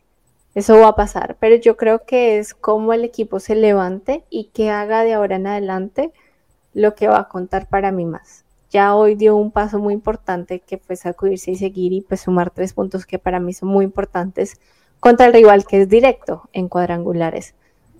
Em, y vamos a ver, porque todavía queda un camino, no fue como ellos que nos jugamos un semestre o todo el año, sino es parte de un proceso y obviamente es un proceso, nadie quiere perder una final. No, nadie. Y menos con un rival y menos con las cosas que pasaron dentro de, del partido y del El- el contexto. porque árbitro, yo me todo. sentí otra vez Todo, todo, sí, en sí, el es 2000. manoseados, manoseados. Exacto. Pero es, es eso, es seguir, que el, que el próximo año nosotros pues seguimos peleando diferentes campeonatos, que se sigue otra vez sumando ese proceso y ese esfuerzo que a veces uno no es paciente. Y yo lo veía también con la entrevista de, de Enrique Camacho que hizo los millonarios.net y es que uno a veces quiere todo para allá, pero pues hay que esperar, obviamente siempre hay que exigir porque como lo dice Juli, para mí somos el equipo más grande de Colombia y yo creo que eso se va demostrando cuando otros equipos se unen y se van cambiando de camisetas para hacerle fuerza a un equipo para que te ganen a ti. Yo lo he visto tanto también en Argentina, en Brasil, que tú eres muy grande cuando sabes que las otras hinchas se unen para hacer un... Ellos no son hinchas de, son un anti millonarios. Total. Y eso demuestra todo lo que está pasando ahorita. Yo creo que los que llevan en vacaciones un montón de tiempo ya tenían unos amiguitos con que irse y esperando a que burlarse. Entonces es eso, es un equipo solamente, guerrero que va a seguir y se va a levantar. y solamente para cerrar, eh, y la mediocridad de, de lo que es el Colombia en muchas cosas es nacional. Y los periodistas a favor de Nacional decir eso que ganaron dos campeonatos, qué tipo de campeonatos, esa es la mediocridad más grande. Y me alegra en el alma que lo digan y se lo crean. Me alegra en el alma que lo digan y se lo crean. Eh, siempre lo he dicho, es que nosotros jugamos en contra de todo y en contra de todos. Mm. Y eso no va a pasar, porque es lo que el escudo y el equipo genera a, a favor y en contra. Ya siguiendo y, terminando un poquito con este programa que se nos alargó con esa rueda de prensa, vamos a hablar de Leo Castro y también vamos a hablar un poquito de lo que fueron los 15 minutos eh, de guerra, que creo que fue pues el, el suplente que más tiempo jugó. Eh, los otros entraron pues al último minuto, entonces realmente no vale la pena. Pero Juanse, eh, ¿qué te pareció el partido a ti de Leo Castro y esos 15 minutos de guerra? Eh, Xiaomi, Leo, eh, creo que de nuevo en, en lo que siempre está, ¿no? Corriendo a los, a los centrales, presionando, puyando. Eh, hoy tuvo, una, tuvo un buen remate, un remate que fue rastrero, pasó muy cerca del arco, se fue en el primer tiempo, todavía estaba chunga. De resto creo que no le quedó algo como una muy clarita, no, no, no, no recuerdo. Eh, pero en esa labor eh, adicional que él hace de, de, presionar y de no dejar salir al rival, creo que lo hizo muy bien, lo hizo muy, muy bien. Mm, y Guerra mm, tuvo dos, tuvo dos opciones. Una fue en el, un balón cruzado que le llegó, la paró con derecha y le pegó con zurda. Eh, el arquero estaba ahí, digamos, en una posición cómoda para haber recibido el balón. Y la segunda que le quedó fue el tiro que hizo, que se le fue, bueno, que pegó en el, en el central de ellos. Y hombre, si Guerra va a errar opciones, yo prefiero que sean así. O sea, eso era un tiro con peligro de arco. Eh, porque las otras opciones que había fallado antes eran tiros rastreros que yo decía, pucha, porque esos tiros de dónde salen, ¿sí? Eh, y, no, le he visto varios de esos tiros. Hoy creo que entró conectado en esos 15 minutos. Yo creo que él sintió ese, ese apoyo, pues hombre, entrar aplaudido por 30 mil personas, eh, saber que cuenta con el respaldo de la hinchada, pues creo que le dio como ese boost de ánimo y de confianza Y para mí realmente no es que lo haya hecho pésimo. No, no sé, yo por ahí en el chat leía a varias personas diciendo que Chao Guerra, que no sé qué, por lo menos en cuanto a lo que hizo hoy en los 15 minutos, me parece que entró conectado y que intentó en las que, en las que tuvo.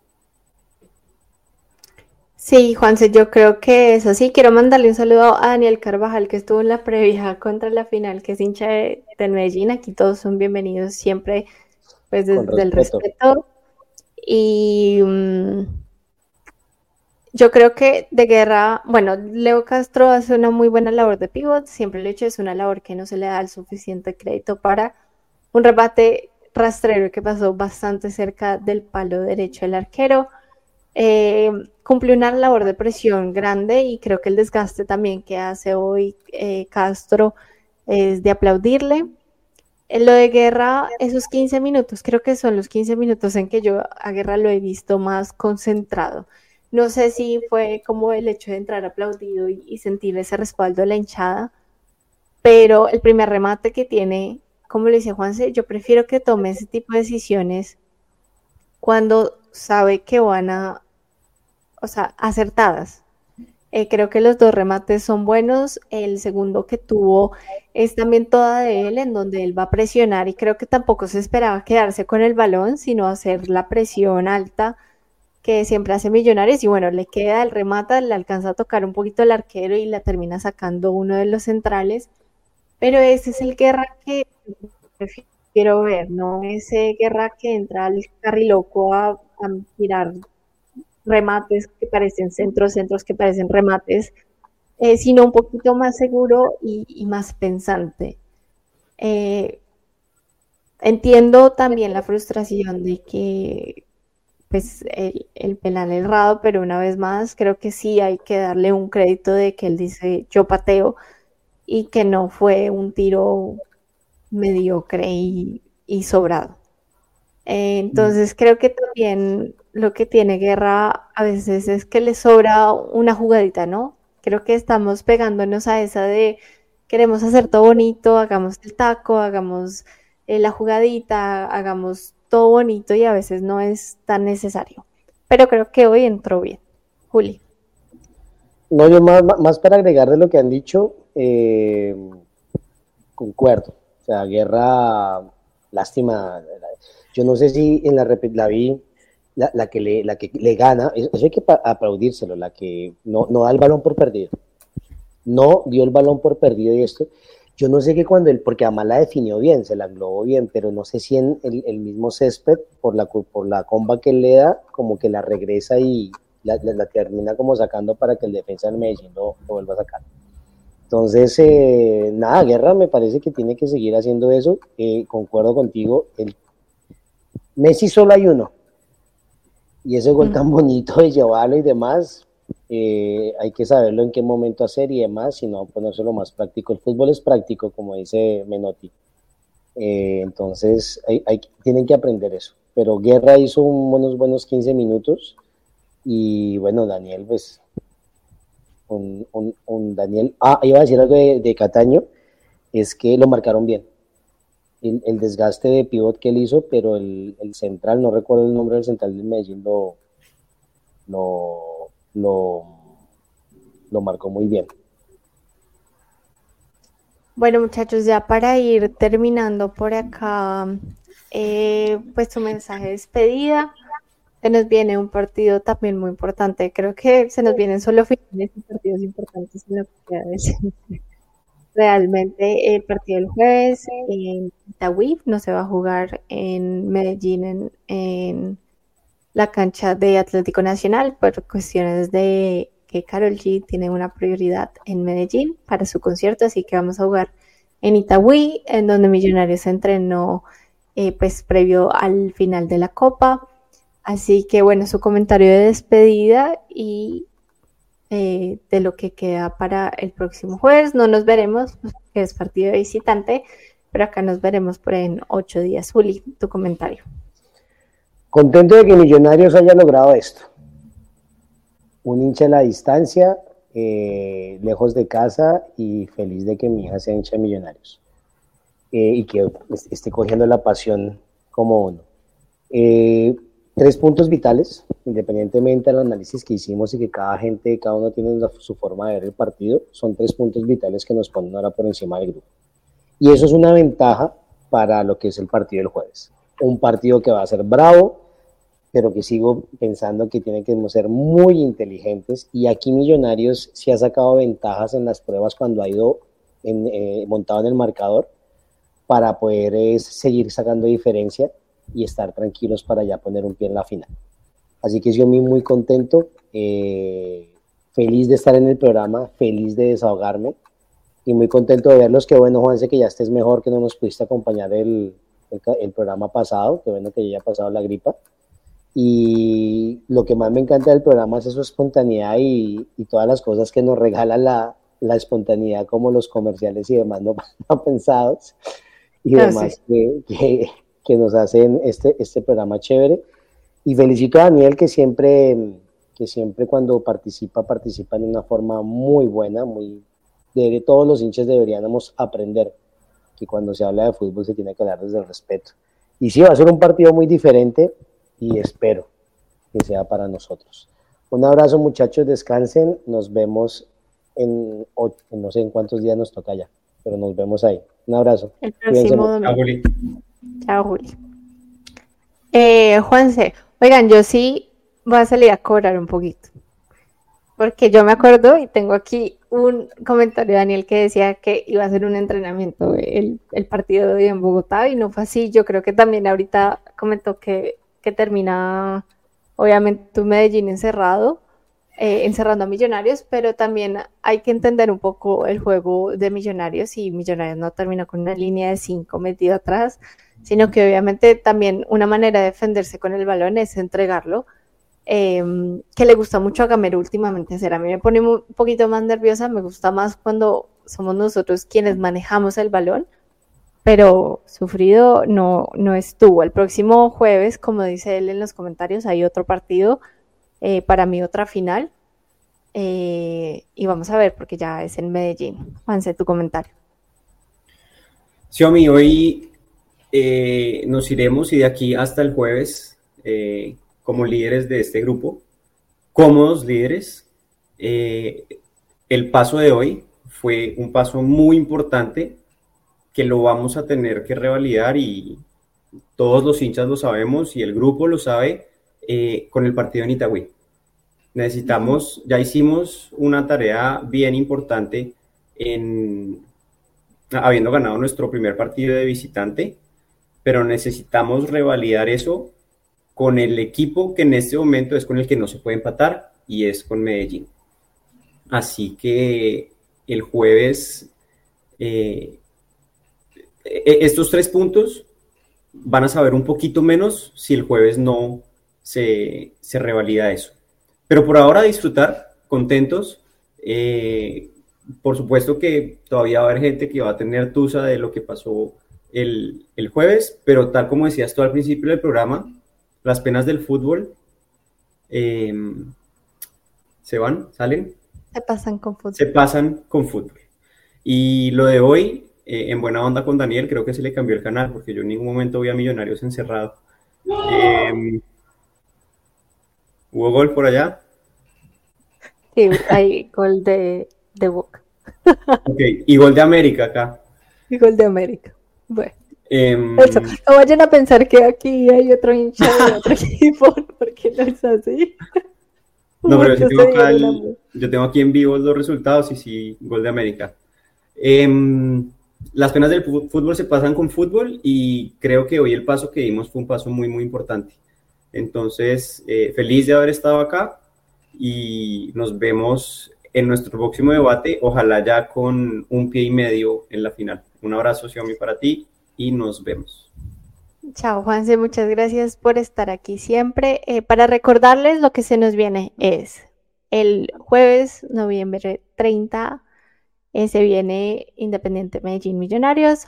Vamos a, Medellín a disputar ese compromiso. Después, eh, según lo que aparece acá, no está totalmente confirmado, pero el 3 de diciembre, domingo, jugamos contra el América de Cali en Cali y ya cerraríamos la fecha más o menos el 6 de diciembre contra Atlético Nacional. Nos quedan tres finales, Dios quiera que más de tres, eh, para cerrar eh, este, este semestre, para terminar de hacer las cosas bien. Como decía Juanse, hoy se suman tres puntos sumamente importantes, pero eh, lo que se venga el jueves en Itagüí va a ser, yo creo que esa segunda semifinal que Millonarios tiene que salir y sumar al menos un punto. Em, me acaban de decir por acá que desafortunadamente le anularon el gol a América porque fue en fuera de lugar, así que bueno, estaremos también. Oigan, yo soy de las que veo todos los partidos de cuadrangulares, así que me veré ese también seguramente. Y yo creo que, como dijo Juanse, también habrá tusa, porque yo creo que eh, es válido y a veces no se pasan tan rápido, pero las tusas del fútbol se pasan con fútbol. Y yo creo que hoy se dio un paso muy importante para seguir en ese camino y en ese sueño que tenemos. Eh, nuestro semestre en ningún momento se acabó eh, el jueves y tenemos muchas cosas por las cuales seguir peleando. El equipo está unido, el equipo es fuerte y no solo el equipo, sino también la hinchada. Em, si algo queda, yo creo que este partido es saber que Millonarios es capaz de levantarse y seguir. Se limpia la tierrita, levanta la cabeza y sigue. Y yo creo que eso hace parte de también la jerarquía, porque es diferente cuando te caes y te quedas en el piso y todo el mundo te pasa por encima. Hay que aceptar los errores, hay que corregirlos lo más pronto posible. Y ahora lo que se queda en estos cuatro días es simplemente descansar. Yo creo que el plantel necesita ese descanso y esa recuperación para lo que se viene el jueves, sabiendo que también tenemos un viaje de por medio y eso va a ser vital eh, en lo que se viene en este, en este eh, cronograma que es tan rápido. A todos ustedes, a Erwin, a Sebastián, a Manuel, a David, a Jonathan, a Cristian, gracias por estar acá, gracias por sincronizarse con nosotros en un debate local más. El próximo debate local que tendremos ya nos coge en diciembre. Diciembre con su alegría, esperemos. Em, sería más o menos el 6 de diciembre que nos estaremos viendo un miércoles. Esperemos que para, como decía Juan, para ese momento estemos pensando en lo que se nos viene. Yo quiero tener otra vez un cumpleaños compartido de por medio. Entonces esperemos que, que así sea que Millonarios nos siga regalando alegrías y nos siga dando los puntos que necesitamos. En este momento Millonarios depende de Millonarios y tiene que sacar esa ventaja y consolidar esa ventaja el jueves.